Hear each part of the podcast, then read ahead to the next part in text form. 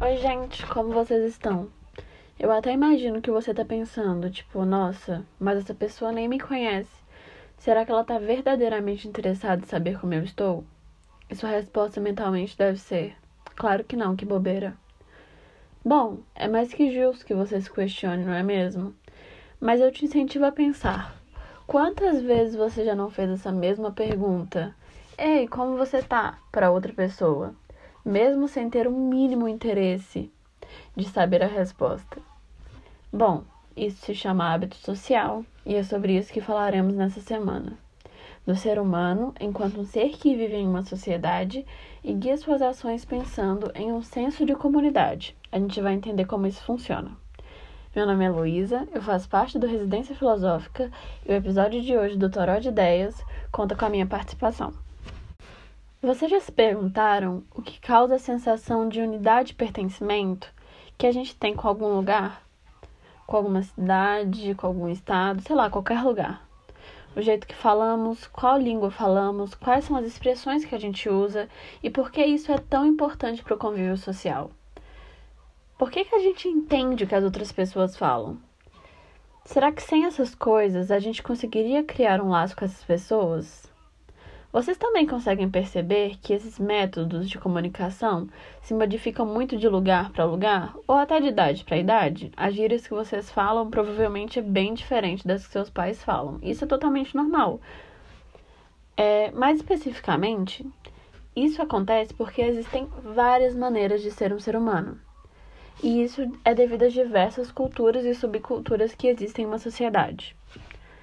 Por isso, hoje a gente vai trabalhar em cima de três conceitos fundamentais, que nesse caso são totalmente interdependentes, que são os conceitos de natureza, cultura e linguagem. Então, todos nós concordamos que nós somos animais, certo? Por mais que racionais.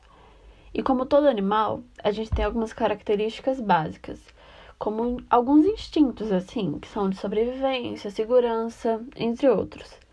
Isso faz parte da nossa natureza. E aí a gente entra no primeiro conceito, né? O que é a natureza? A natureza é tudo aquilo que é por necessidade, ou seja, não poderia ser de nenhuma outra forma. Se fosse de outra forma, não funcionaria ou acabaria se tornando outra coisa. É meio difícil de entender, né? Eu sei. Mas vamos tentar de um jeito diferente. Na filosofia, quando falamos sobre a natureza das coisas, não estamos falando das plantas, dos bichinhos, das paisagens bonitas, entre outras coisas. Quer dizer, a gente até está falando delas, mas de uma forma diferente. É como se fosse uma ecologia em termos bem genéricos.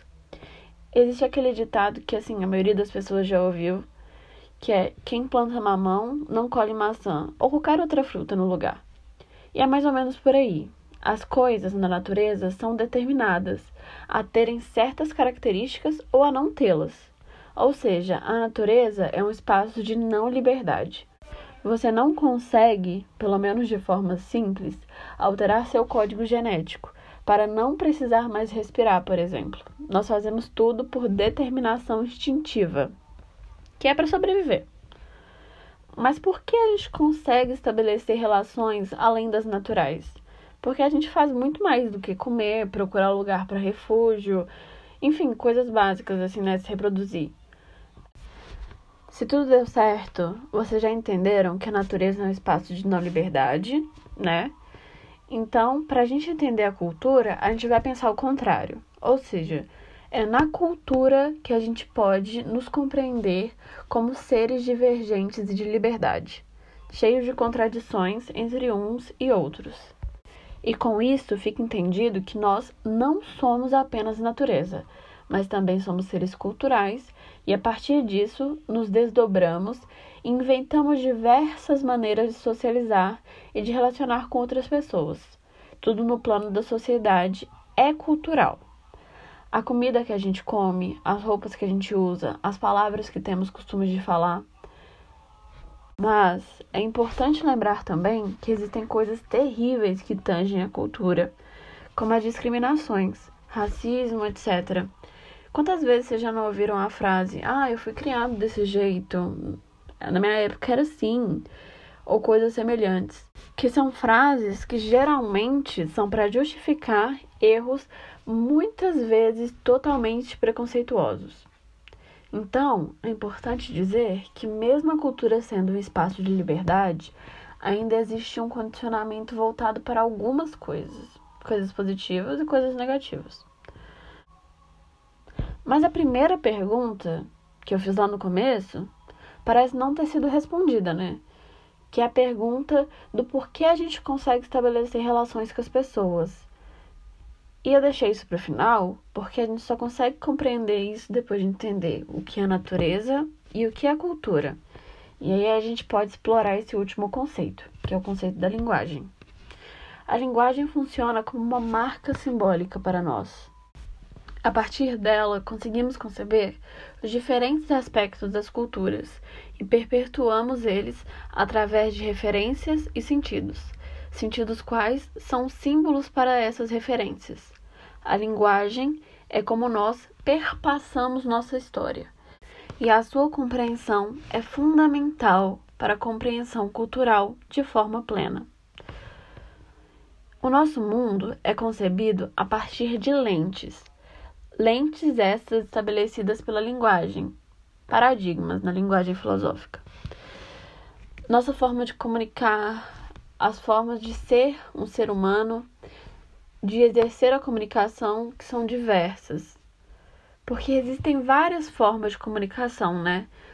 Não é só a fala, não é só a escrita, tem um leque bem grande e complexo para dar conta de todas as nossas camadas sociais, como a linguagem de Libras, por exemplo. Seja, são diversas perspectivas sobre uma mesma cultura, e a linguagem é o ponto em comum entre as pessoas de uma mesma cultura, as suas referências, o que possibilita que você, nesse momento, entenda o que eu estou falando. E assim termina o episódio de hoje do Toró de Ideias. Eu espero que vocês tenham gostado e que esse podcast tenha servido como uma ferramenta mesmo para que vocês entendam a matéria de uma forma mais fácil. Qualquer dúvida, vocês conseguem contato direto com a gente por meio do Instagram, que é arroba Residência Filosófica, tudo junto.